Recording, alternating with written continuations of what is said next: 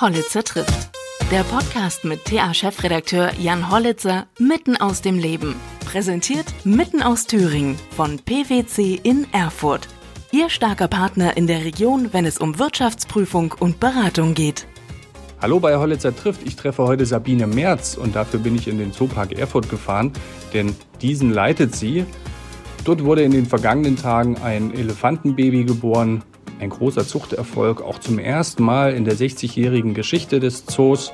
Drei junge Löwenbabys gibt es außerdem zu bestaunen seit kurzem. Ich spreche mit ihr natürlich über die Bedeutung eines solchen Zuchterfolges für einen Zoopark und wie sie auch Kritikern begegnet, die sagen, Tiere gehören in die freie Wildbahn und nicht in Zooparks. Viel Spaß! Frau Merz, für mich ist der Zoopark Erfurt immer wie so ein Stück Reise in die Vergangenheit. Schön. Denn ich bin ähm, hier unten in, am Roten Berg zehn Jahre lang, also eigentlich so meine, meine, meine jüngste Kindheit verbracht. Okay. Bis 1990. Und da gehörte vor allem das Geschrei der Brüllaffen immer mit dazu. Genau, das sind Siamangs, keine Brüllaffen. Also den Begriff Brüllaffen gibt es noch extra, die kommen aus Südamerika und das sind Siamangs, das ist eine ganz große Gibbonart, die kleinste Menschenaffenart und die kommt aus Asien. Und wenn der Wind günstig stand, dann war das wirklich äh, durchaus sehr laut. Absolut. Ja, das war auch noch eine Zeit, da gab es hier noch einen Eisbären. Ja. Aber wenn Eisbären, man, den, Braunbären. wenn man den gesehen hat, da in seinem kleinen Bassin, das war doch nicht so schön anzuschauen. Da sind wir wirklich sehr froh, dass der Zoopark sich in den letzten 20 Jahren, 30 Jahren sehr, sehr, sehr gut entwickelt hat. Aber es ist viel Luft nach oben, wenn Was? wir Fördergelder kriegen könnten. Das ist, ja, ist leider wirklich tragisch, dass wir in Thüringen offenbar das einzige Bundesland sind, wo das nicht machbar ist.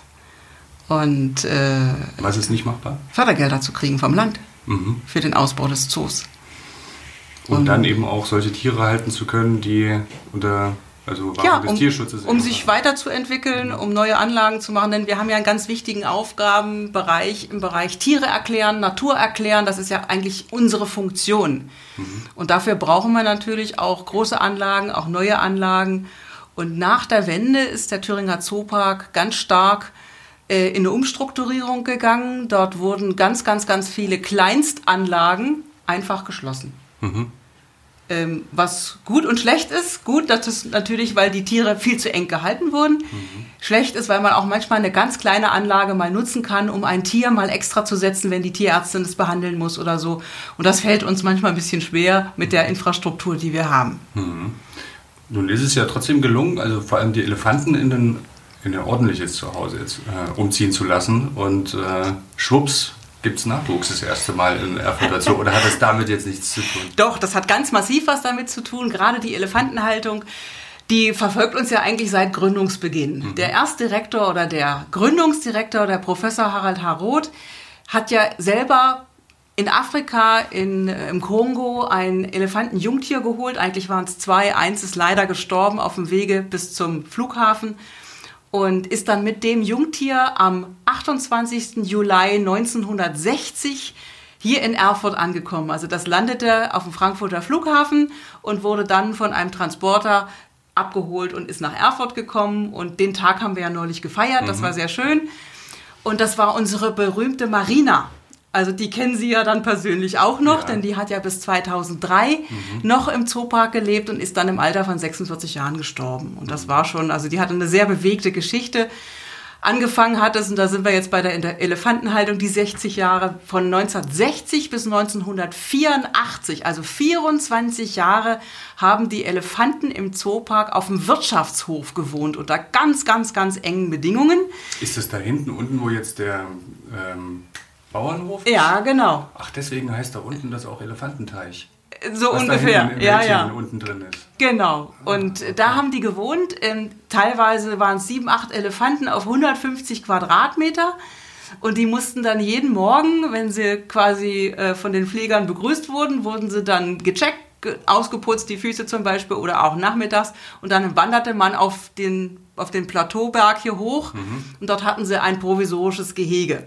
Und später hatten sie dann ein äh, Außengehege da, wo dann das, was wir jetzt als altes Elefantenhaus oder Mausoeleum bezeichnen, mhm. da hatten sie dann ihre Außenanlage und dann wurde über 15 Jahre vom damaligen Direktor Altmann in ganz, ganz mühsamer Arbeit das alte Elefantenhaus gebaut und das hat 15 Jahre gedauert mit fünf Jahren Baupause, weil das in Feierabendbrigadenarbeit gemacht wurde. Dann war Material nicht da, dann gab es eine Baupause und so ist das, hat sich das über 15 Jahre hingezogen, bis dann endlich ein ordentliches Elefantenhaus da war im Zoopark. Und das erste. Mhm. Und das hatte aber den Nachteil, dass wir dort keine Bullen halten konnten. Und damit war die Zucht immer noch nicht möglich. Mhm. Und dann gab es schließlich unter Herrn Neuschulz ganz viele Anstre ähm, Bestrebungen, Konzepte zu entwickeln, wo und wie man denn ein äh, neues Elefantenhaus bauen könnte oder ein separates Bullenhaus anschließen könnte an das alte Haus. Da sind viele Konzepte entstanden,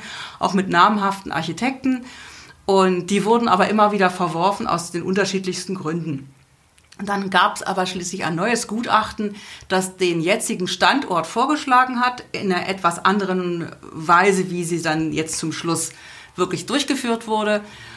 Und das hieß Richtung Bauernhof in Richtung geschützten Landschaftsbestandteil. Dort, dort gibt es große Flächen und zwar waren das die Koppeln von den Shire Horses, also von den großen Pferden. Mhm. Und daraus ist dann die Neukonstruktion des jetzt neuen Elefantenhauses geworden.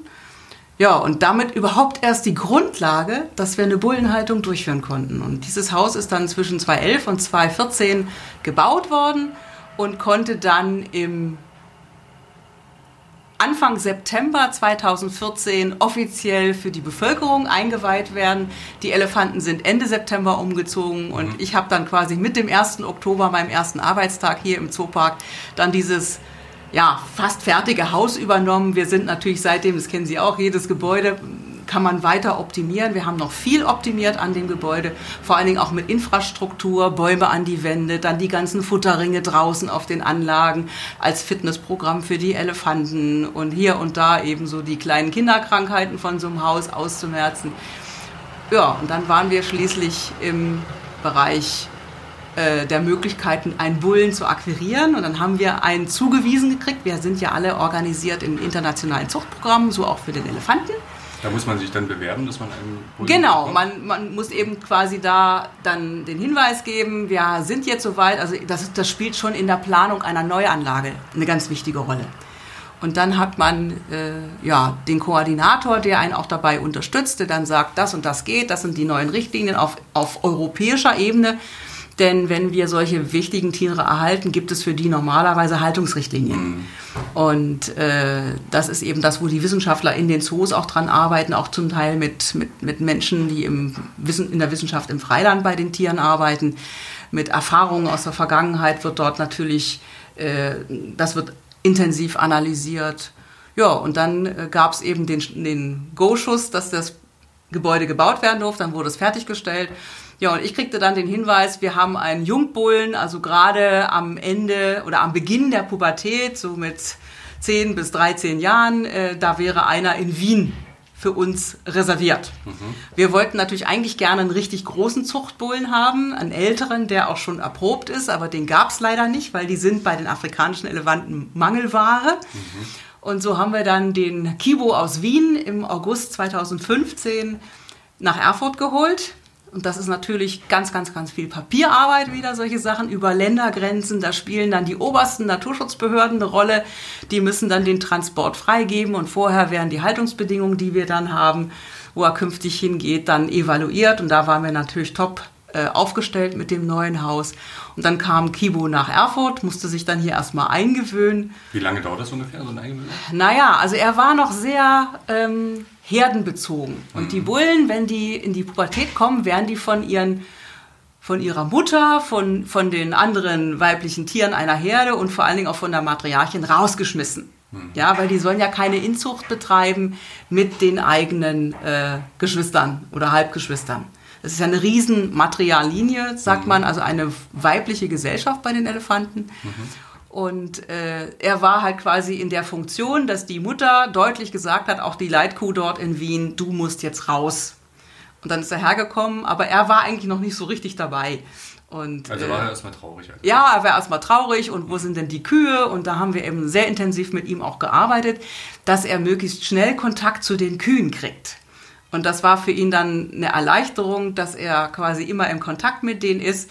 Naja, und dann hat er aber eben noch drei Jahre gebraucht, bis er das erste Mal erfolgreich versuchen durfte zu decken bei der Chupa. Und das war am 1. Juli 2018. Mhm. Und da waren wir natürlich ganz happy, dass er jetzt das kapiert hat, wie das gehen muss. Und beim, bei der zweiten Runde dann rund um seinen eigenen Geburtstag im Oktober 2018 hat er es dann erfolgreich geschafft. Ja, aber dann müssen wir natürlich als Zoos, wir... Weiß man das sofort? Dann? Nee, das, das müssen Sie, da brauchen Sie 16 Wochen, um zu gucken, dass die Hormonkurven wirklich stabil in einem bestimmten Wert nicht unterschreiten. Also Sie nehmen dann Blut ab? Nö, Urin. Urin. Also am mhm. einfachsten, unsere Elefanten können auf Kommando pinkeln, alle. Mhm. Und dadurch können wir natürlich bei den Kühen dann einen Hormonzyklus, also es gibt für verschiedene Tierarten, gibt es die Möglichkeit, mit einem Hormonzyklus eine Trächtigkeit oder einen Zyklus zu bestimmen. Und bei den Elefanten sind wir da schon sehr lange, sehr weit. Das ist ein Labor in Göttingen. Mhm. Ann-Kathrin Oerke macht diese ganzen Untersuchungen seit vielen, vielen Jahren und engagiert sich ganz explizit für die Elefantenzucht, sowohl was die afrikanischen Elefanten als auch was die asiatischen Elefanten anbelangt. Jo, und äh, sie war dann für uns quasi, ich glaube, es war Mitte, Ende Januar 2019, wo sie sagte, Mensch, also die Werte sehen richtig super aus. Ich sage, gut, dann warten wir jetzt noch kurz ab und dann gibt es was zum Valentinstag. Und dann haben wir zum Valentinstag 2019 die frohe Botschaft verkünden dürfen, die Chupa ist trächtig. Mhm. Und das war natürlich für uns dann noch anderthalb Jahre Wartezeit und Vorbereitung auf diese neue Situation in unserer Anlage, denn da war die Anlage nämlich wieder noch nicht fertig. Das heißt, das war ein Bau mit Zaun für Erwachsene. War, Außenbereich ja, innen auch. Ne? Ja, also innen auch. Wir haben sämtliche, sämtliche Trainingswände kalbtüchtig gemacht, die ganzen Tore kalbtüchtig, dass es nicht einfach da aus Versehen durchklettert.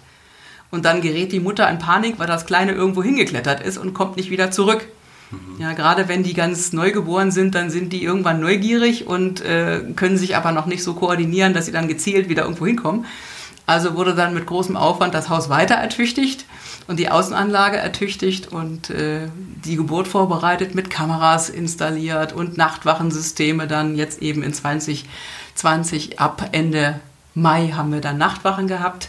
Das ist alles über die Tierärztin und Kuratoren und den Cheftierpfleger organisiert worden. Alle haben freiwillig zugestimmt, dass es mhm. eine Urlaubs-, einen Urlaubsstopp gibt. Mhm. Jetzt in den Monaten zwischen Mai und September. Das war so die Großwetterlage, 20 bis 23 Monate. Und dann in der Hoffnung, dass man das alles gut vorbereitet hat und weiter trainiert. Dann haben wir nochmal Hinweise gekriegt, also je besser die Tiere fit sind vor der Geburt, desto besser die Chance, dass es auch wirklich eine gute und eine leichte Geburt oder leichtere Geburt wird. Das ist ja eine der schwierigsten Geburten im Tierreich. Dadurch, dass die Elefanten eine ganz besondere Anatomie haben. Mhm. Die haben nicht wie Säugetiere normalerweise ein die beiden Löcher, wo quasi wo Urin rauskommt und, und der Kot abgesetzt wird, direkt nebeneinander, sondern der Urin und, und auch der Genitaltrakt beim Elefanten liegen unter dem Elefanten, nachdem ein anderthalb Meter langer Schlauch passiert wurde. Das heißt, dieser Schlauch ist normalerweise, wird er fürs Pinkeln benutzt bei den weiblichen Elefanten und der ist, hat so maximal 15 Zentimeter im Durchmesser, wenn man, wenn man ihn zusammenfaltet. Mhm. Und dadurch muss dann das Kalb. Oh, das ist ein langer Weg. Ne? Nicht nur ein langer Weg, mhm. sondern ein enger Weg. Enger und wenn das Kalb, wenn man sich überlegt, als sie aufgestanden war, hatte sie 93 Zentimeter Höhe und ein Gewicht von 114 Kilo. Und das muss durch so einen dünnen Schlauch, mhm. der so lang ist, das muss saumäßig wehtun. Und Elefanten leiden leider dazu, dass sie eben in den Zoos immer wieder auch Kälber getötet haben. Und das liegt mit großer Wahrscheinlichkeit an dem Schmerz. Und seit ich selber Mutter bin, konnte ich das sehr schnell nachvollziehen, dass das eine Riesenschmerzaktion sein muss. Und äh, bei den Elefanten im Freiland ist es so, da ist der Schmerz genauso, aber da gibt es dann die, die Schwestern oder die Mutter oder die Oma oder die die Leitkuh, ne? ja, die die Kuh sofort davon abhalten, mhm. ähm, dass sie da sich umdreht und es tötet und dann das Kalb bemuttern und machen und tun. Und das sind halt alles Aufgaben, die bei uns jetzt noch die Tierpfleger übernehmen mussten. Und das haben sie auch super gut gemacht. Und unser Ziel ist ja, und das ist mein Ziel schon seit ja, vielen, vielen, vielen Jahren, ist, dass wir in den Zoos auch die echten Matrilinien aufbauen. Das heißt, ein weibliches Kalb darf, darf niemals zeitlebens seine Mutter verlassen, damit eben die Kompetenz in dem Sozialverhalten so gut wie möglich gelebt werden kann und vor allen Dingen auch dann im Bereich Geburt, was gelernt wird und unterstützt wird. Das heißt also, das Kalb, was jetzt geboren ist, zum Glück weiblich, mhm. soll, solange sie lebt mit ihrer oder solange die Mutter lebt, mit ihrer Mutter zusammenbleiben. Ach so, wenn es ein Bulle gewesen wäre, hätte irgendwann genau die, die Bullen bei den Elefanten spielen in der Zucht nur die Rolle, dass sie quasi die Kühe trächtig machen müssen. Mhm und dann spielen sie überhaupt keine Rolle mehr. Also weder in der Aufzucht noch die interessieren sich auch gar nicht dafür. Denn die wandern umher, wenn so ein Elefant alle drei Jahre aufnahmefähig ist. Ähm, naja, dann hätten die Bullen nicht so viel zu tun. Also gucken sie zu, dass sie in Junggesellengruppen oder die älteren Bullen auch ganz alleine unterwegs sind. Und äh, mhm. ja. Wie wichtig ist denn so ein Zuchterfolg für einen Zoo? Ähm, sehr wichtig, auch für uns als Gemeinschaft, wenn man sich anguckt, was mit den Elefanten im Freiland passiert dann sollte bei uns allen die Alarmglocke klingeln. Der Elefant ist ein großes Tier. Wir nehmen ihm als Menschen überall die Lebensräume weg und der Elefant hat aber sehr, sehr wichtige Aufgaben. Und er ist ja, äh, er ist ein Zerstörer auf der einen Seite und auf der anderen Botswana Seite. zum Beispiel ist das ja so. Ne? Nö, überall, also obwohl Lebensräume. Man, obwohl ne? man da jetzt auch äh, das Problem mit diesen Bakterien hat angeblich, ne?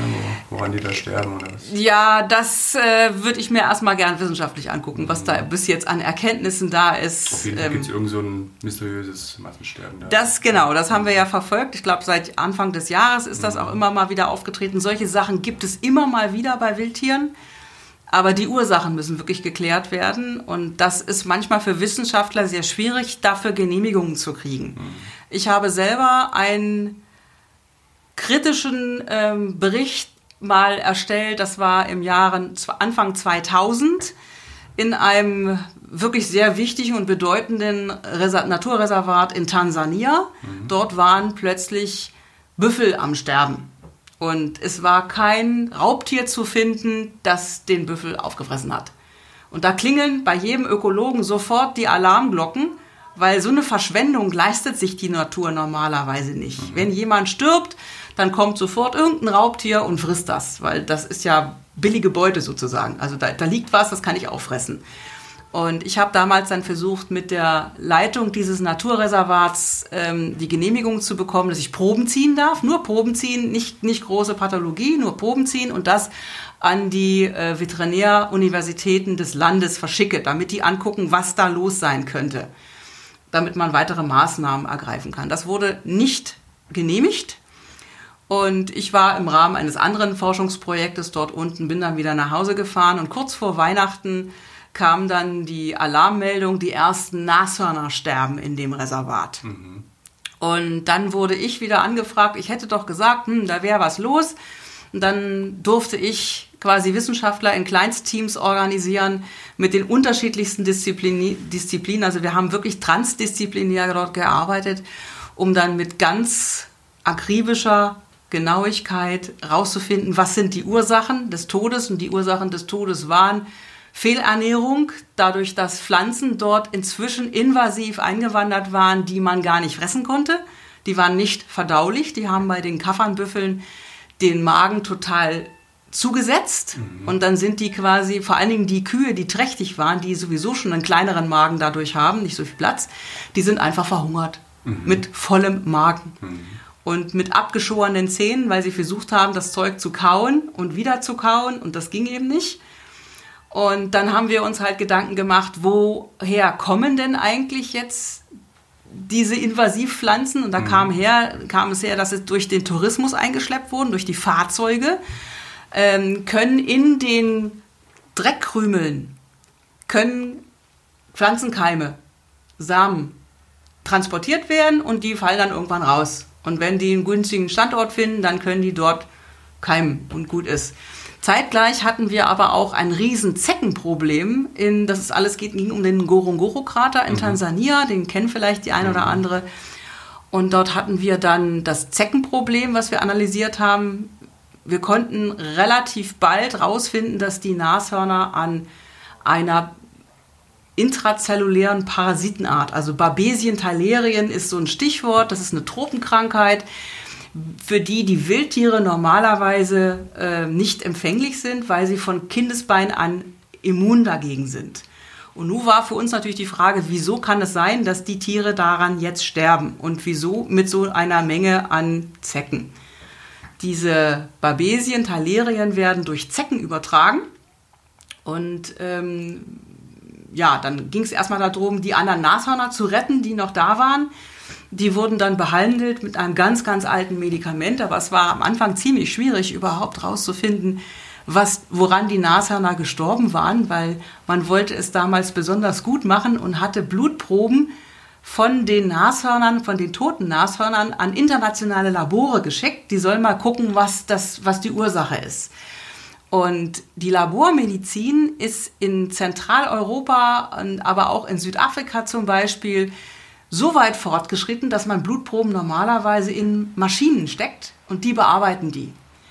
Und diesen Parasiten konnte man so aber nicht entdecken, weil der in den roten Blutkörperchen drin sitzt und dadurch für die Maschinen nicht erkennbar war, sondern eine Fehldiagnose ähm, mhm. wurde gestellt durch die Maschinen, von wegen, da wäre irgendeine Infektion mit, mit ähm, Viren oder mit Bakterien. Jedenfalls hätten die einen unheimlich großen Anteil an weißen Blutkörperchen und ganz wenig rote. Denn die Maschine denkt, ein rotes Blutkörperchen mit diesen Parasiten drin ist ein weißes Blutkörperchen einer bestimmten Sorte. Und dann äh, haben wir mit denen telefoniert, gesagt, ihr müsst die Blutproben anders untersuchen, ihr müsst die im hängenden Tropfen untersuchen und auf, als Ausstrich untersuchen. Da muss was anderes dahinter stecken. Wir hatten ja einen Verdacht, wo es hingeht. Als Tierarzt, wenn ein äh, Vegetarier rot pinkelt, dann gehen die Alarmzeichen hoch. Dann gibt es bestimmte Erreger, die solche, solche Sachen verursachen können. Und das haben sie dann eben rausgefunden, dass es eben diese Parasiten sind. Mhm. Und diese Parasiten sind normalerweise überall in Afrika zu finden. Aber bei den Nashörnern war eben nicht klar, warum die nicht immunkompetent sind. Mhm. Und vor allen Dingen, warum dann so eine massive Last an Zecken auch in dem Krater sind. Und dann haben wir mit weiteren Experten versucht herauszufinden, erstens, was für Zeckenarten sind das, wie viele Zecken haben wir in welchen Bereichen im Krater und warum. Und dann kam eben raus, dass seit Mitte der 70er Jahre dort keine Maasai mehr mit ihren Rindern in den Krater durften und auch keine Brandrodung mehr gemacht wurden, wo das alte trockene Gras dann von den Maasai mit richtig gutem Feuermanagement stückchenweise immer abgebrannt wurde. Und dann äh, konnte das frische Gras dort wachsen. Und das gab es eben seit den 70er Jahren nicht mehr. Und dadurch hatten sich die Gräser immer mehr verholzt. Und weil bestimmte, äh, ab bestimmter Höhe frisst kein Tier das mehr. Und wenn das nicht durch einen, durch einen Blitzschlag in Brand gesetzt wird, mhm. Ja, das ist ja die natürliche Feuerbildung. Also wurde so ein Mensch-Tier-Naturkreislauf ähm, da unterbrochen? Richtig, der wurde unterbrochen. Wo man ja immer sagt, Roden ist, äh, oder man davon ausgeht, Na, als Laie also, ist nicht gut. Genau, aber. In den meisten Fällen, und da hat es eben genau das Gegenteil. Richtig, und das Wichtige, was wir eben nicht vergessen dürfen, ist, äh, Feuer hat eine ganz, ganz wichtige Rolle in ganz vielen Ökosystemen. Und wenn wir immer der Meinung sind, wir müssen das Feuer bekämpfen, dann tun wir uns nicht unbedingt einen Gefallen. Also Kalifornien zum Beispiel ist ein sehr gutes Beispiel, dass eben Feuer sein muss. Das war auch früher so, dass das Feuer dort immer durchgegangen ist durch die Gehölze. Aber heute stehen die ganzen Wellen dort. Also will der Mensch das Feuer da nicht, vergisst aber, dass das Feuer eine wichtige Rolle hat. Nämlich wenn die Bäume zu, zu groß werden, sind sie dort nicht mehr lebensfähig auf Grund und Boden und müssen weg. Ja, und das ist eben ökologisches Denken, wo wir uns als Menschen wirklich Gedanken machen müssen, wo wollen wir denn eigentlich mal hin? Wir, wir sehen häufig Dinge viel zu kurzfristig und vor allen Dingen nicht vernetzt. Und das äh, ist ja auch ein Thema, jetzt beim Gorongoro-Kater ging es dann darum, rauszufinden, warum sind denn die Zecken dann auch noch, haben dann noch so überhand genommen? Wir haben teilweise dort Grasabschnitte, große Grasabschnitte gefunden, wo bis zu 100 Zecken an einem Fächergrashalm dran saßen. Boah, das, richtig, das ist richtig eklig. Den Rücken runterhin, ja. Und ähm, das sind einfach so Dinge, da äh, wird einem wirklich schlecht. Und wir haben gesagt, das kann doch nicht sein. In der Vergangenheit waren doch die Zecken nie in so einem Ausmaß da, auch wenn wir jetzt viel totes Gras dort drin stehen haben. Und dann haben wir eben akribisch geguckt, warum, wer ist denn Zeckenvernichter? Und da gibt es eben eigentlich zwei Tierarten, die das machen. Wasserschildkröten in den Sumpfgebieten im Gorongoro-Krater und die Madenhacker die auch gerne im Sumpf anwesend sind und die dann den Kaffernbüffeln zum Beispiel regel, regelmäßig die Zecken runterholen. Und dann gehen die gar nicht auf die Nashörner, weil es gab so viel. Also die Kaffernbüffel sind eingewandert, nachdem die Maasai ihre Rinder nicht mehr reinbringen durften, hatten plötzlich die Büffel dort einen Lebensraum.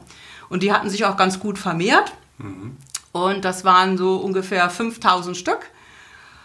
Und äh, als die Katastrophe ausgebrochen war, haben wir nachher 800 Kadaver gezählt. Also 800 von 5000 äh, Büffel waren im Krater gestorben. Und deswegen waren eben auch dann zunehmend äh, Büffelkadaver da, die keiner mehr fressen wollte. Also da, so viel zu dem Hinweis am Anfang. Ähm, das und Raubtiere, das als billige ne? Genau, also das waren im Prinzip, die Raubtiere sind da unten gar nicht so, so umfangreich vorhanden, weil drumherum um den Krater natürlich die ganzen Siedlungen sind. Und dann können da immer nur ganz wenig Löwen unten leben oder Hyänen oder Serwale, also kleinere Raubtiere.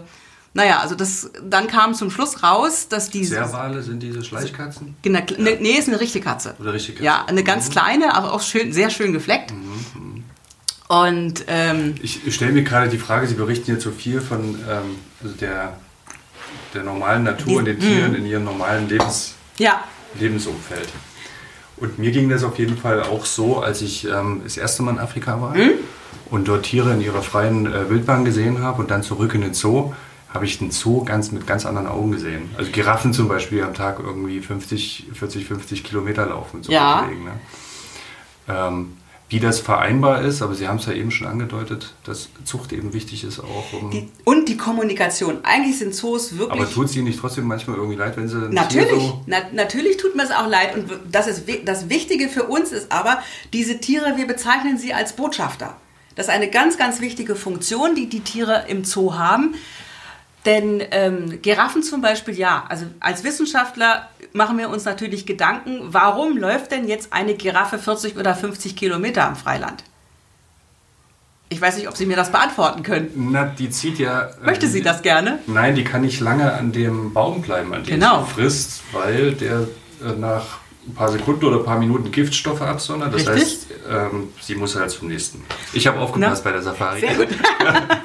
ja, ähm, sie nee, macht das, das hier nicht ne? freiwillig, aber es ist ja trotzdem irgendwie in ihr drin. Ne? Ja, und deswegen ist für uns ganz wichtig, also es gibt eine Disziplin, die wir schon seit vielen Jahren in den Zoos auch betreiben, das nennt man sogenanntes Enrichment und Beschäftigung.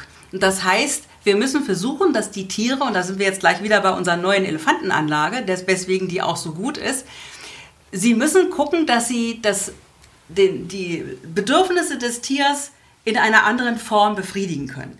Also ein Tier im Freiland muss den ganzen Tag gucken, wo kriegt es was zu fressen her, muss ständig auf der Hut sein vor den Feinden, die können aller Art sein, äh, hat Konkurrenz vielleicht durch die eigene Art mhm. und äh, das und dann kommt noch der Mensch vorbei, der sie abknallt. Und das ist auch, gilt auch für Giraffen. Also der, die Giraffen Todesfälle. Giraffen sind inzwischen hoch bedroht. Bis vor wenigen Jahren war das nicht der Fall. Jetzt ist es der Fall. Wir haben ihnen die Lebensräume zerstört und wir schießen Giraffen, also sprich die Wilderer tun das, und verkaufen dann die Knochen, vor allen Dingen der Beine, als Elfenbein. Und da lassen sich die Touristen über den Tisch ziehen, die, so, die immer noch nicht wissen, dass man Elfenbein nicht kaufen darf. Die glauben das dann, also schicken Stoßzahn und kriegen sie ja mit Zertifikat. Und ne? kaufen auch noch falsches. So, und bringen es dann mit, mhm. landen dann bei uns beim Zoll. Also unser Zoll hier auch in Erfurt ist ja sehr aktiv. Ähm, und dann müssen sie rausstellen, ja, also Elfenbein haben sie nicht geschmuggelt, aber das ist ein Tierknochen von einem Fuß, zum Beispiel von einer Giraffe. Und äh, das Zertifikat ist falsch und sie müssen trotzdem die Untersuchung bezahlen. Und die kann sehr teuer sein, denn es muss dann nachgewiesen werden, dass es kein Elfenbein ist.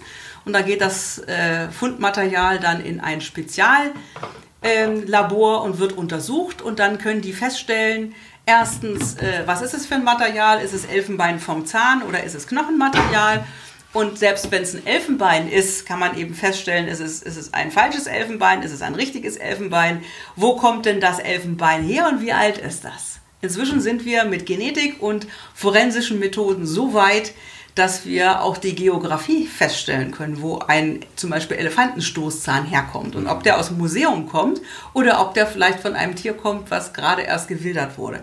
Und da sind wir bei diesen Aufgaben eines Zoos, dass man die Dinge, die wir im Freiland lernen, transportieren wir hier und versuchen unsere Besucher darüber aufzuklären, was eigentlich die Bedrohungsstatuten sind für die verschiedensten Tierarten. Nehmen sich die Besucher tatsächlich Zeit dafür oder gucken die ja, einfach nur Tiere? Nein, also viele Besucher nehmen sich Zeit. Ich mache sehr viel Spontanführung. Also wenn ich irgendwo bin im Zoo und sehe, dass die Leute ein bisschen gucken, gehe ich hin und er erkläre ihnen etwas über die Tierarten. Denn die Zoos haben eben wirklich diesen wichtigen Bildungsauftrag. Mhm. Und es gibt einen, der Begründer der Tiergartenbiologie, Heini Hediger, ein Schweizer, der hat mal gesagt, er wünscht sich eine Gesellschaft, die Zoos nicht mehr nötig hätte. Wir haben verschiedene Probleme mit dem Freiland, wenn jetzt jeder, der ins in Zoo besucht und mal was über Tiere lernen möchte, und zwar hautnah, mhm. nach Afrika reisen würde, nach Südamerika oder nach Asien, dann würden wir dort restlos alles kaputt trampeln. Und jetzt sind wir wieder beim Gorongoro-Krater. Man hatte die Sümpfe trockengelegt und das Wasser für den Gorongoro-Krater abgedreht, weil man oben am Kraterrand neue Hotels gebaut hat. Und weil wir alle, wenn wir in Afrika sind, drei bis viermal am Tag duschen gehen, einen Swimmingpool haben wollen, waren für den Krater kein Wasser mehr da. Die Sumpfschildkröten waren gestorben und die Büffel hatten keinen Platz mehr, wo sie sich im Schlamm suhlen konnten, damit die Schildkröten und die Madenhacker die Zecken fressen. Mhm. Ja, das heißt, es führte wirklich wieder darauf, wir haben das sehr akribisch untersucht, wie das alles zusammenhängt. Mhm. Und das ist ein sehr schönes Beispiel, wo man sagt, wie wir Menschen in die Lebensräume eingreifen. Als es kein Futter mehr im Krater gab, konnten die Tiere nicht abwandern, was sie früher gemacht haben, auch wenn das, der Gorogoro-Krater wird als Riesenzoo bezeichnet. Da kommt dann aber keiner und füttert die Tiere, wie wir das im Zoo machen, sondern da waren die so eingesperrt, dass sie alle verhungert sind. Und nur weil wir Menschen den Krater komplett umbaut haben mhm. und noch eine Lodge und noch ein Hotel und noch eine Straße hingebaut haben, dass keine Korridore mehr für Dürreperioden da sind. Und diese Themen versuchen wir als Zoo zu transportieren. Da ist essentiell wichtig unsere Zooschule, mhm. aber eben auch das große Beschilderungssystem, was wir haben. Also Menschen, die sich Zeit nehmen, die können sehr viel Wissen schon so erfahren. Dann gibt es bei uns die Methode der kommentierten Fütterung. Da wird etwas über die Individuen erzählt und da wird auch etwas erzählt über den Bedrohungsstatus oder welche Rolle so eine Tierart im Ökosystem hat. Denn was uns Menschen wirklich fehlt, ist der Kontakt und die Empathie zu den Tieren und zur Natur. Bei uns muss immer alles funktionieren. Wenn ich den Menschen sage, und dein Smartphone, wo kommt das her? Welchen, welchen Zusammenhang hat dein Smartphone mit der Regenwaldvernichtung? Dann gucken die Leute sich erstmal groß an. Oder überhaupt, welchen Zusammenhang hat dein Smartphone mit Wildtieren? Da kommt nichts, bei den meisten. Irgendwann treffe ich dann wieder einen, der sagt, ja, das habe ich schon gehört, das habe ich schon gelernt. Die seltenen Erden, die wir brauchen, um die Dinger herzustellen, die, die finden wir unter den besten Regenwäldern der Welt, denn das sind Materialien, die offensichtlich auch von den Bäumen benutzt werden und gebraucht werden. Und jeder kann zum Beispiel einen Beitrag leisten zum Natur- und Artenschutz weltweit, indem man nicht ständig ein neues Smartphone kauft und das Smartphone, was man dann vielleicht nicht mehr haben möchte, dann doch bitte ins Recycling gibt, damit die Metalle wieder gewonnen werden können. Und das sind so Kleinigkeiten, die man machen kann, wo aber viele nicht Bescheid wissen. Drüber. Ja, das ist auch ja. wirklich, glaube ich, sehr schwierig. Da haben sie sich aber auch eine Aufgabe vorgenommen. Da, das, aber es ist, das ist muss aber auch so sein, denn... Sie, äh, äh, ne? Nur nochmal auf diese Funktion der Zoos ja. zurückzukommen und ähm, auch viele Kritiker. Es gibt ja immer noch viele Kritiker und auch Initiativen äh, gegen ähm, Zootierhaltung. Na klar. Sind das dann diese Argumente, die Sie dann da auch bemühen? Also viele von den Kritikern sagen, wieso, wir brauchen die Zoos nicht, die Leute sollen doch alle dahin fahren, wo die Tiere leben. Und Wenn wir das machen würden, wäre es Katastrophe pur. Das geht nicht sondern wir haben ja jetzt schon kaum noch Lebensräume für die Tiere und solche Pandemien, die wir jetzt haben mit dem Covid-19, die entstehen dadurch, dass wir Menschen den Lebensräumen der Wildtiere bis in die letzte Ecke folgen und dann können die Tiere sich irgendwann nicht mehr zurückziehen und dringen in unsere Lebensräume ein. Und dann gibt es Potenzial für den Übertrag von Viren zum Beispiel mhm. oder von Bakterien. Und diesen Aufklärungswert, also für mich ist dieser Stellenwert, ähm, es gibt ja vier Aufgaben für zugeschriebene Aufgaben und auch selbst gesteckte Aufgaben für Zoos. Das heißt, in einem ein, ein Erholungsraum zu, zu bieten, in dem man Tiere und Natur erleben kann. Der Bildungsauftrag ist der zweite ganz wichtige Punkt. Der dritte ist Natur- und Artenschutz und der vierte ist auch Forschung. Und auch da sind wir natürlich als Zoos wichtige Partner für die Freiland. Ähm, Wissenschaftler, weil wir hier Methoden auch überhaupt oder Beobachtungen machen können, die die dann für ihre eigenen Untersuchungen nutzen können. Da könnte ich jetzt auch Beispiele an Geparden, zum Beispiel im Gepardenschutz haben wir aktiv hier in Erfurt mitgearbeitet am Forschungsprojekt. Das ist doch mal eine ne? ausgebüxt, oder? Ähm, ja, aber das ist aus, der ist ausgebüxt, weil, weil man den Zaun zu niedrig gebaut hatte damals. Aber das war ein Konstruktionsfehler Aber Zoo. der war doch schon relativ hoch, oder? Also ist beachtlich. Ja, aber er war nicht so hoch, wie er hätte sein sollen. Das also Geparden können gut springen. Drei Meter oder was? Oder was ja, na so hoch war er eben nicht. und dann hat Frau Heuer ihn damals nachgerüstet Aha. und mit dem Überhang ausgerüstet, sodass er dann eben Legeart ist. Was, was war denn so das Spektakulärste, was Sie erlebt haben? Von, ähm, in einem Tier, anderen Zoo äh, war mal ein Gorillaweibchen ausgebüxt. Mhm. Und die ist dann durch den Zoo gerannt und kam dann an der Imbissbude vorbei. Also es war nicht in Erfurt. Mhm. Und hat sich mit Ketchup und mit Senf ihre schicke schwarze Brust bemalt. Das sah dann äh, sehr lustig aus. Also hinterher haben wir gelacht, natürlich nicht währenddessen. Aber wir haben sie dann narkotisiert und wieder eingefangen und da war eben irgendeine Tür offen geblieben. Menschliches Versagen, das ist meistens die, äh, die Problematik, ähm, dass irgendwer irgendwas vergessen hat und deswegen sind natürlich solche Sachen wichtig, dass man die immer kontrolliert. Hm. Ja. Haben Sie ein Lieblingstier? Ähm, ja, ich gebe es ungern zu, aber Elefanten sind mein absolutes Lieblingstier. Ich liebe eigentlich alles, was groß ist. Ich habe ja selber in meinen, mit meiner Doktorarbeit in Veterinärmedizin mich mit den ganz Großen befasst, vor allen Dingen mit Elefanten, aber auch mit Nashörnern und mit Giraffen. Mhm. Ähm, in Form von Haltungsthematik im Zoo. Also ich bin ein ja, Wissenschaftler, der sich sowohl von der biologisch-ökologischen Seite als auch von der Tiermedizin, sowohl mit der Freilandhaltung von den Tieren als eben auch mit der Zoohaltung befasst hat und engagiere mich deswegen eben auch schon seit vielen, vielen Jahren äh, mit dem Thema, wie können wir es verbessern. Ja, denn äh, ja, wir haben eine sehr große Verantwortung als Zoos für die Tiere, die wir halten und für mich war einer der Gründe, nach Erfurt zu kommen, weil Erfurt ein riesengroßes Gelände hat, sich das Ziel gesteckt hat, dass die Tieranlagen möglichst groß werden sollen. Mhm. Und jetzt kommen wir wieder auf die Besucher. Wir haben so viel, immer wieder auch Beschwerden von Besuchern, die sagen, eure Tieranlagen sind zu groß, wir müssen zu weite Wege laufen. Wir und gehen lieber noch, nach Leipzig noch, und, und dann Co. ist auch noch ein Berg auf dem Gelände. Und dann auch noch Berg, ja. Und äh, wir sagen aber, ja, das stimmt. Also wir, deswegen. Weite Wege hier, ja. Weite Wege, mhm. riesengroße Anlagen. Also wenn man sich die Elefantenanlage anguckt, da muss man schon weite Wege laufen. Aber für die Tiere ist das wichtig. Denn wir wollen ja mit diesem Beschäftigungsprogramm auch das Potenzial nachahmen. Also bei unseren Elefanten zum Beispiel, deswegen bin ich so glücklich über die Anlage, die wir ja weiter optimiert haben, mhm. dass wir immer neue Fresspunkte aufbauen, wo die Tiere den ganzen Tag hin und her laufen. Also dass die wirklich auch Kilometer machen.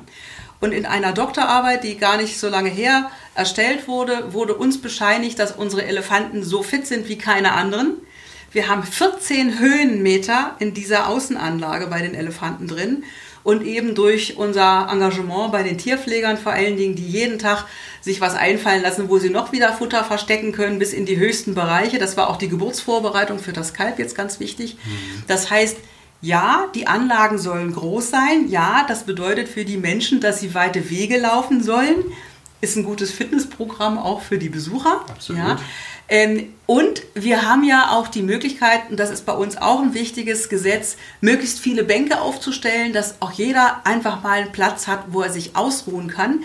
Und wir können auch bei uns, dadurch, dass die Besucherzahlen, also die Besucher nicht so gedrängelt werden wie jetzt in anderen ganz großen Zoos, kann man bei uns auch den ganzen Tag genießen und sich auf eine Bank setzen, sein Picknick auch mal mitbringen und einfach den Zoopark langsam erkunden. Man muss hier nicht durchhetzen.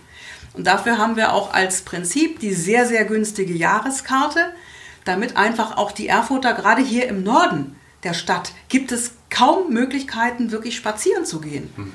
Und im Süden hast du den Steiger und im Norden hast du eben nichts. Und deswegen ist es für uns wichtig zu sagen, ja, für die Erfurter natürlich noch mal günstiger als für sonstige. Die, über den Familienpass kann man die Jahreskarte auch für die gesamte Familie für wirklich, also so ein Rekordniedrigpreis hat kein anderer Zoo in Deutschland. Den möchte ich mal sehen mit dem Tierartenspektrum, was wir haben. Mhm. Und die Tierhaltung ist natürlich schon sehr teuer. Und wo wir jetzt wieder bei dem Thema Haltungsbewusstsein und Kritik gehen. Für uns ist es natürlich wichtig, uns selber kritisch immer wieder zu hinterfragen, was können wir weiter verbessern. Und da sind eben die Tierpfleger ganz besonders gefragt, aber auch die Kuratoren. Die Tierpfleger ja auch im Elefantenbereich. Ne? Neulich war es doch Na? irgendwo so, dass ähm, Elefanten da auch nicht ganz, sie haben vorhin gesagt, äh, die können auf Kommando äh, pinkeln, was hm. wahrscheinlich in der freien Natur nicht können. Und da hängt ja, also irgendwie muss man sie antrainieren und da gibt es dann schon zweifelhafte Methoden auch. Äh, das gab es früher. Ja. ja, das gab es früher und bei uns gibt's, ist es ja ganz anders. Elefanten im direkten Kontakt, da muss der Mensch immer Chef sein. Immer. Unter allen Umständen darf er auch von dieser Chefposition überstehend über allen Elefanten nicht abrücken.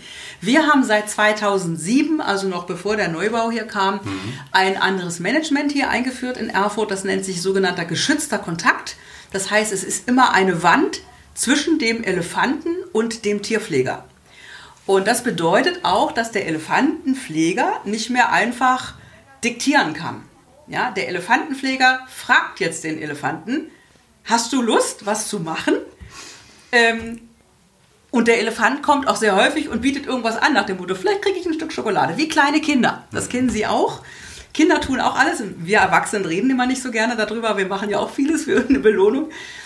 Ähm, und dann kommt eben der Elefant und bietet was an. Und das kann ich nutzen, das nennt sich positive Verstärkung. Wenn der Elefant zum Beispiel pinkelt, dann kann ich zeitgleich versuchen, okay, Klicker und ich sage jetzt noch ein Kommando dazu und irgendwann verknüpft er das und dann kann ich auf Kommando meinen Becher an dem Bambusstab dahin halten, wenn der Elefant pinkeln soll und dann kann ich den Urin auffangen und den fülle ich dann um in ein Laborröhrchen und schicke es dann weg an das Labor nach Göttingen, wo dann die Hormone untersucht werden. Mhm. Und insofern, das Gleiche gilt eben auch für das ganze medizinische Training. Ja. Und dieses medizinische Training bedeutet halt, dass der Elefanten, damit man eben auch mit ihnen arbeiten kann, an den Fußsohlen oder auch mal Blut abnehmen, ähm, dass das eben trainiert wird und immer auf Freiwilligkeit beruht. Und die Tier-Mensch-Beziehung ist dort wichtig. Anti-autoritäre Erziehung. Ähm, ja, Bedingt. Also das, Was auch nicht immer funktioniert. Oder man muss sich Zeit nehmen. Ist, man muss sich Zeit nehmen. Also dass die größte Schwierigkeit eigentlich bei dieser Art der Methode auf Freiwilligkeit ist, dass du nicht böse sein darfst, wenn der Elefant keine Lust hat. Weil dann würde er, der Elefant ja merken, ah, wenn ich keine Lust habe, dann, hm, dann hat das eine Reaktion. Und die Reaktion muss ausfallen. Das ist ja das, was uns Eltern auch so schwer fällt. Wenn unsere Kids dann mal irgendwas anstellen, ähm, dann kann man auch mal schimpfen, ja, aber wenn man zu viel schimpft und das Kind, kind ist in der Pubertät, dann denkt es, okay, wenn ich das jetzt mache, dann sind die Eltern genervt. Hm, will ich jetzt mal die Eltern nerven und mache dann mit Absicht was. Und das ist natürlich etwas, was wir nicht unbedingt so wollen. Merken Sie denn die Geburt des ähm, kleinen Elefantenmädchens äh, schon an den Besucherzahlen? Ein bisschen schon, ja. Hm. Ja, ja. Und die ist ja jetzt auch gut zu sehen. Hm. Und die Menschen kommen ja jetzt alle aus ihren Ferien zurück, hm. die, die mal weg waren. Und insofern äh, haben wir jetzt auch gut, ja, wir sind noch nicht ganz wieder da, wo wir gewesen wären jetzt vor Corona nach den, nach den Zahlen, aber ähm, fast. Also hm. das haben wir jetzt fast schon wieder eingeholt. Ja, man, man, sieht das ja oft, also Knut ist da ja das beste Beispiel irgendwie, dass ein äh, Zoo dann durch ein Jungtier einen ziemlichen Hype erleben kann. Äh, ja, Knut, Knut war natürlich was Besonderes. Auch aber nicht gut getan hat irgendwie. na, Knut war eben, und das ist für uns wieder auch als Tiermediziner, als Wissenschaftler eine schwierige, aber sehr spannende Frage. Warum verstößt eine Mutter ihr Jungtier? Und das war ja bei Knut der Fall. Und ähm, wir denken immer, ach, ist doch alles in Ordnung. Und wenn dann so ein Tier irgendwann stirbt und wir eine intensive Pathologie machen, können wir manchmal Sachen rausfinden, mit denen wir nie und nimmer gerechnet haben. Also es ist sehr häufig so, dass der Instinkt der Mutter schon sehr deutlich sagen kann, nicht muss, mit dir stimmt was nicht, du bist nicht lebensfähig, ich muss meine Energie jetzt nicht in deine Aufzucht stecken, sondern ich mache mir wieder lieber ein neues. Ja, also das ist, das ist etwas, was wir bei den Tieren noch nicht verstehen, wo wir aber natürlich gerne lernen würden wollen. dass sie das so früh mit, mit, mit, also mitbekommen, dass ja, irgendwas nicht stimmt. Genau, dass irgendein Verhalten vielleicht auffällig ist oder vielleicht ist der Geruch auffällig. Es gibt Menschen, die können zielgenau die unterschiedlichsten bakteriellen Infektionen mit der Nase bestimmen. Die Wissenschaft und die Medizin weiß nicht, wie das geht, aber es gibt solche Phänomene. Hm. Ja, ähm, oder auch ähm, Tiere, die irgendwelche Krankheiten, also Krebs ist da zum Beispiel so ein Thema, wo es offensichtlich doch bestimmte Ausdünstungen gibt, die bestimmte Tiere riechen können. Und dadurch wird das eben versucht auch zu nutzen. Und ähm, das ist eben ja ein Phänomen, da stecken wir halt nicht drin. Wir können das Tier nicht fragen. Mhm. Äh, aber da gibt es eben wirklich Phänomene, wo wir natürlich dann auch als Wissenschaftler wieder sagen oder auch als Mediziner, Mensch, wenn das Tier da was riechen kann, äh, dann müssen wir doch eine Methode finden können, wie wir das auch riechen oder darstellen oder erkennen können. Mhm. Und das ist natürlich wieder ein Ansporn. Und da kommt eben auch der wissenschaftliche Bereich in einem Zoo zum Tragen, dass man immer wieder auch Wissenschaftler hat, die Anfragen stellen, sie wollen anatomische Sachen haben oder veterinärmedizinische Sachen haben und sie, sie suchen eben Material für ihre Forschung und das geht bei uns normalerweise mit Tierkadavern oder aber Verhaltensbeobachtung. Also wir machen nur nicht invasive Forschung, das muss man immer wieder betonen. Also so Tierversuche in, dem, in der Art und Weise machen wir nicht, sondern Verhaltensbeobachtung zum Beispiel sind schöne Sachen. Oder aber wenn wir routinemäßig sowieso Blut abnehmen, dann können die was davon abhaben von unserem Pröbchen für irgendwelche Datenbanken, auch für genetische Untersuchungen, zum Beispiel auch das Thema mit dem Elfenbein, da musste man ja dann rausfinden, ähm, wie kann das denn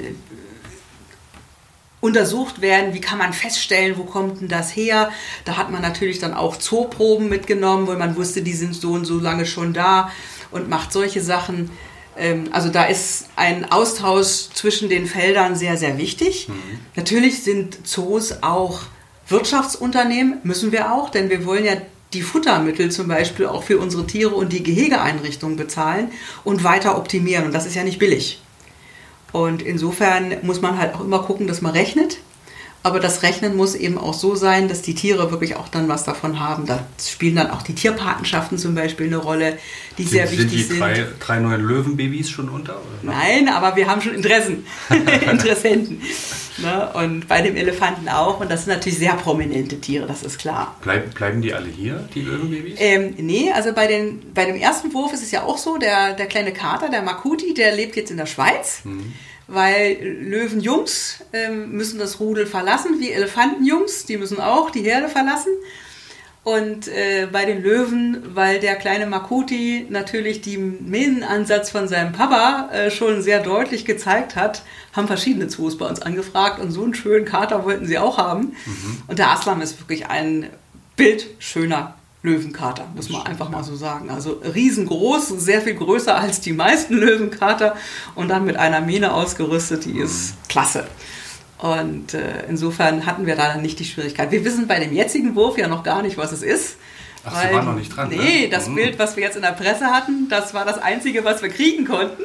Und danach war die Mutter, nee, nee, das sind jetzt hier meine. Und aufpasst, ne? Aber, ja, und springt gesagt, sofort ans ein, Gitter. Ein gutes Zeichen, ne? Wenn ja, absolut. Das muss auch so sein. Sie verteidigt gegen jedermann, sogar gegen die Cheftierpflegerin, die sagte mir, heute Morgen war das erste Mal, dass sie wieder am, am Gehege vorbeilaufen konnte, äh, natürlich in ihrem Sicherheitsbereich, ohne dass die Löwe gleich mit Vollkaracho gegen, gegen sie gehasst hat nach dem Motto, das ist hier mein, mein Bau, mein, mhm. meine Wurfstube, du hast hier nichts zu suchen, mhm. ich bin hier der Chef. Und das ist ja das, was der Löwe im Freiland auch macht.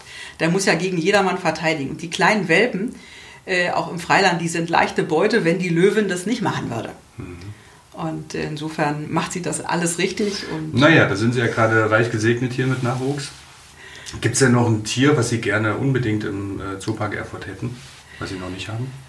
Äh, es gibt so viele schöne Tierarten und für uns ist halt auch wichtig, das ökologische System darzustellen. Das ist also für mich auch persönlich wichtig, aber auch für meine Mitarbeiter wichtig, dass man versucht, unseren Bildungsauftrag so weit auch sichtbar zu machen, dass die Menschen verstehen, wie sind denn Tiere und Pflanzen vernetzt. Und da haben wir hier explizit eigentlich ein Vorzeigeunternehmen, was deutschlandweit seinesgleichen sucht weil wir ein extrem schwieriges Gelände haben für unsere Vegetation, also für die Bäume und für die Sträucher. Wir sind ein Karstboden, ein Gipskäuper, in dem Bäume normalerweise gar nicht vorkommen. Die sind mit Absicht hier angepflanzt worden in den 50er Jahren. Wenn die Natur ihr Spiel hätte, wäre hier Trockenrasen, der ganze Berg. Das war der auch. In den 50er Jahren standen hier ein paar Kiefern und sonst gar nichts. Mhm. Und dann wurde der Zoopark aufgeforstet, damit man eben auch Schatten hat. Und äh, für uns jetzt im Rahmen des Klimawandels ist es ein wichtiger Spielplatz in Anführungsstrichen zu sehen, wie kommen denn die Bäume damit klar. Mhm. Und eins der Problemfälle, was wir ja sehr deutlich schon sichtbar hatten, ist die Rußrinnenkrankheit. Das heißt, durch diese massiven Dürrejahre, die immer mehr zugenommen haben in der letzten Zeit und das Regenwasser wurde nicht wieder aufgefüllt und der Thüringer Zoopark auf einem Berg sitzt, der einer der trockensten Standorte in ganz Deutschland ist, mit so wenig, sehr viel weniger Regen als Erfurt, es regnet häufig in der Stadt und wir haben hier draußen nichts. Also schönes Wetter ist dann hier noch angesagt. Man sieht es aber auch an unserem Boden, da ist kaum eine Humusschicht drauf, mhm. Weil dieser Tonboden das nicht hergibt. Also das Wasser wird nicht richtig gehalten, es kann sich nicht aufsaugen. Nicht umsonst nutzen wir Ton zur Produktion von Ziegel hier hinten unten. Ne? Genau. Und mhm. dieses Material wird bretthart, wenn du es trocknest. Und das gilt eben nicht nur für die Ziegel, die du aktiv brennst, sondern eben auch für den Boden, den wir hier haben. Das heißt, die Bäume haben ein extrem mühsames Leben und die besten Bäume zum Überleben hier sind eigentlich welche, die sich selber ausgesät haben. Also wenn wir hier mit Hochstämmchen anfangen, äh, da tun mir die Bäume, also ich muss sagen, Baumschutz, würde für mich bedeuten, so ein Hochstämmchen darf hier gar nicht gepflanzt werden, weil diese Bäume, die, die wir einkaufen, die wir quasi als Hochstämmchen pflanzen, zum Beispiel als Ersatzpflanzung, die werden in Baumschulen gezüchtet, auf Schnellwachstum, in bester Erde.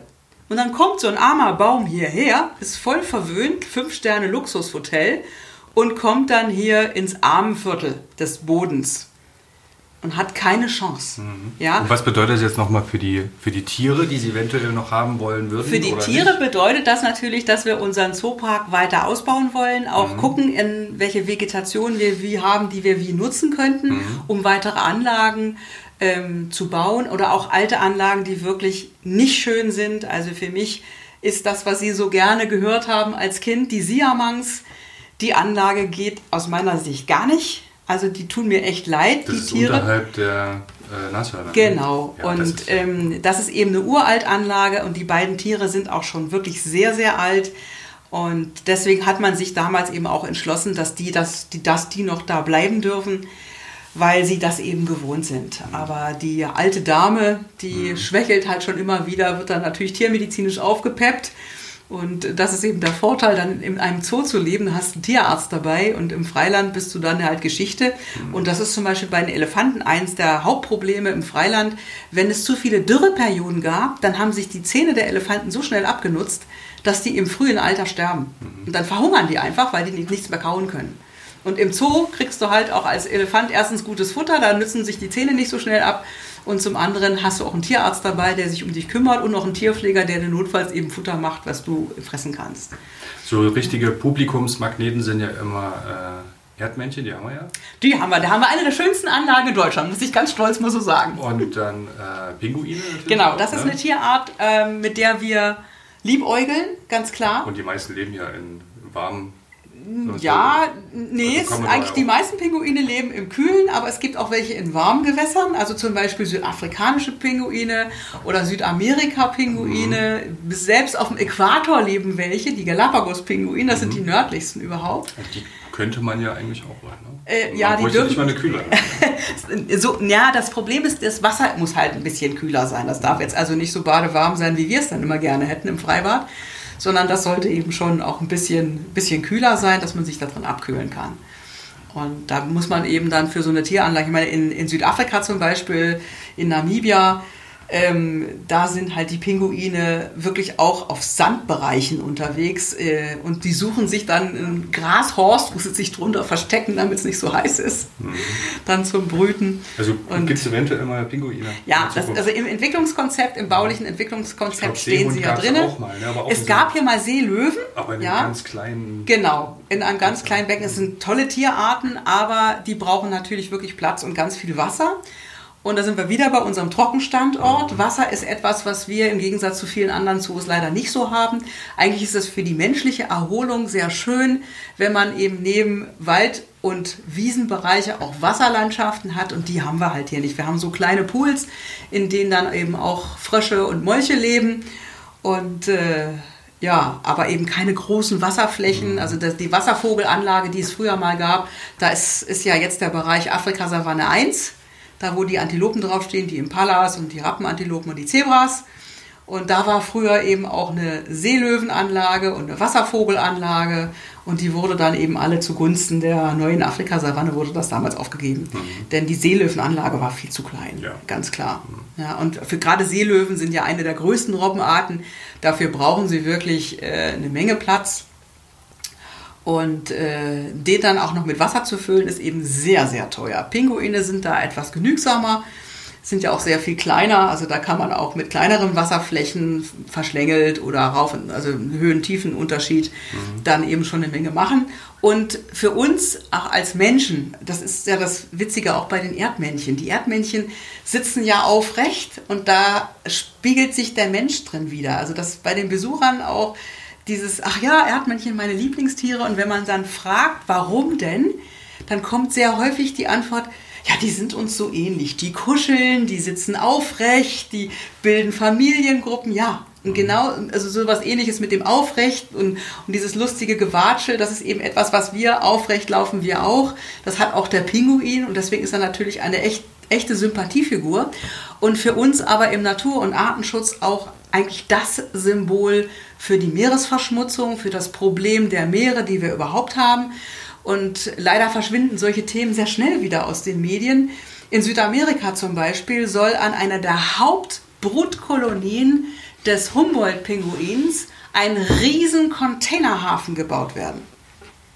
Und eigentlich geht das gar nicht, mhm. wenn man äh, sagt, die Pinguine sind uns wichtig. Mhm. Und dann man könnte ja den Hafen vielleicht woanders hinbauen. Es muss ja nicht unbedingt da sein, wo jetzt die Kolonie ist. Und da fehlt es einem dann manchmal so auch am, ja, man fragt sich, warum sind die Planer dann so fixiert auf solches Gelände? Es muss doch machbar sein, dass wir als Menschen sagen, nee, da waren die Pinguine jetzt mal zuerst und die wollen wir erhalten, denn die brauchen wir fürs ganze Ökosystem mehr. Und wenn wir weitermachen, wie wir Menschen jetzt immer noch weitermachen mit der Globalisierung, Globalisierung ist schön und gut, aber sie muss ihre Grenzen haben. Und ich denke, Covid-19 und die Pandemie hat uns sehr gut gezeigt, dass wir als Menschen den Tieren und der Natur Platz lassen müssen. Und da sind wir wieder bei den Aufgaben des Zoos. Wir müssen vielleicht noch sehr viel deutlicher diese Rolle der, der Bildung im, in schönem Ambiente noch deutlicher machen. Mhm. Dass man bei uns ja Wissen erfahren kann, auch sich selbst Gedanken machen darf, soll und muss. Welchen Beitrag kann ich persönlich leisten, damit die Welt wieder ein bisschen besser wird? Und das sind zum Beispiel Themen, die wir im Rahmen unserer Nutztierhaltung äh, sehr deutlich kommunizieren, auch bei den Führungen. Wir haben ja diesen geschützten Landschaftsbestandteil bei uns.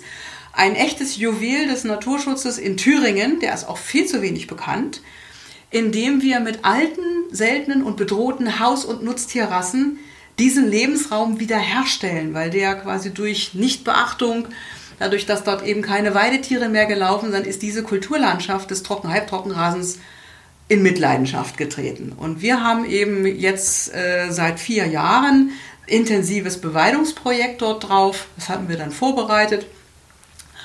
Und gleichzeitig versuchen wir auch mit unseren Nutztieren den Menschen klarzumachen, ja, Fleisch essen, warum nicht?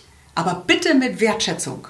Bedeutet, Lebensmittel werden bitte nicht weggeschmissen. Wenn wir uns überlegen, und da bin ich auch massiv mit dabei gewesen bei dem Aufbau der Kampagne damals über das Bundeslandwirtschaftsministerium, zu gut für die Tonne. Mhm. Wenn wir uns überlegen, dass wir Menschen und nicht nur in unserer Gesellschaft ein Drittel der Lebensmittel, die wir produzieren, landen in der Tonne dann sollten wir uns wirklich mal Gedanken darüber machen, was wir und wie wir eigentlich wirtschaften.